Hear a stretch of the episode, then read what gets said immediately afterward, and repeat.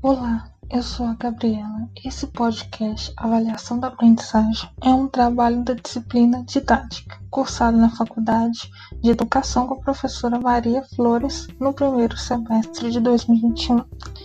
Ele está dividido em três partes e nele apresento a compreensão conceitual sobre o que é avaliação formativa e o que é avaliação tradicional, a diferença entre essas duas lógicas e, por último, uma sugestão sobre como abordar a avaliação formativa em sala de aula, considerando o conteúdo de matemática.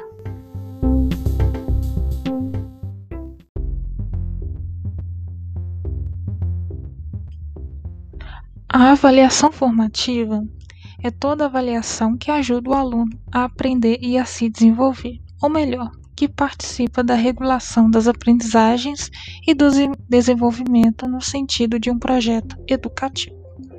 A avaliação tradicional, a característica constante desta prática de avaliação é submeter regularmente o conjunto dos alunos a provas que estão mais preocupadas com seu desempenho, se vão bem ou mal na prova, e assim julgar a capacidade do aluno de ter aprendido ou não o conteúdo através de uma avaliação.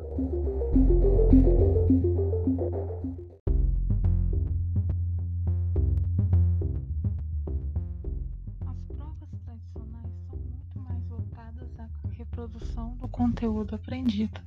Nessa concepção, de acordo com Paulo Freire, o professor será sempre o que sabe, enquanto o aluno será sempre o que não sabe e a necessidade de regularmente dar notas ou fazer análises qualitativas baseadas em uma avaliação padronizada favorece o movimento didático conservador.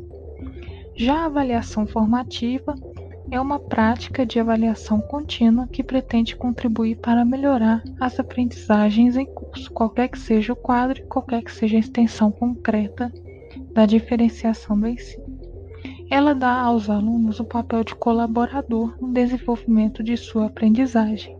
A ideia de avaliação formativa sistematiza um funcionamento, levando o professor a observar mais metodicamente os alunos, a compreender melhor seus funcionamentos, de modo a ajustar de maneira mais sistemática e individualizada suas intervenções pedagógicas e as situações didáticas que propõe.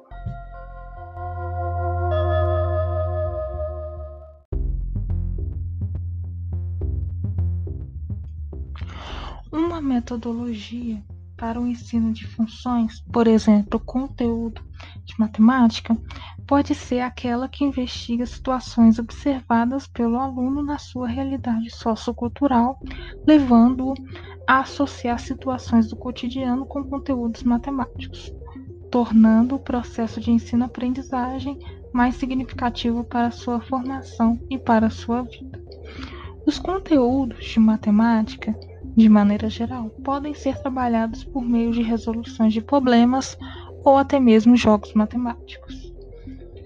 Portanto, os métodos avaliativos que constituem uma avaliação formativa podem ser abertos ao método didático do professor, mas é imprescindível que a autoavaliação esteja presente sempre, pois ela ajuda a identificar os seus pontos fracos e encontrar soluções.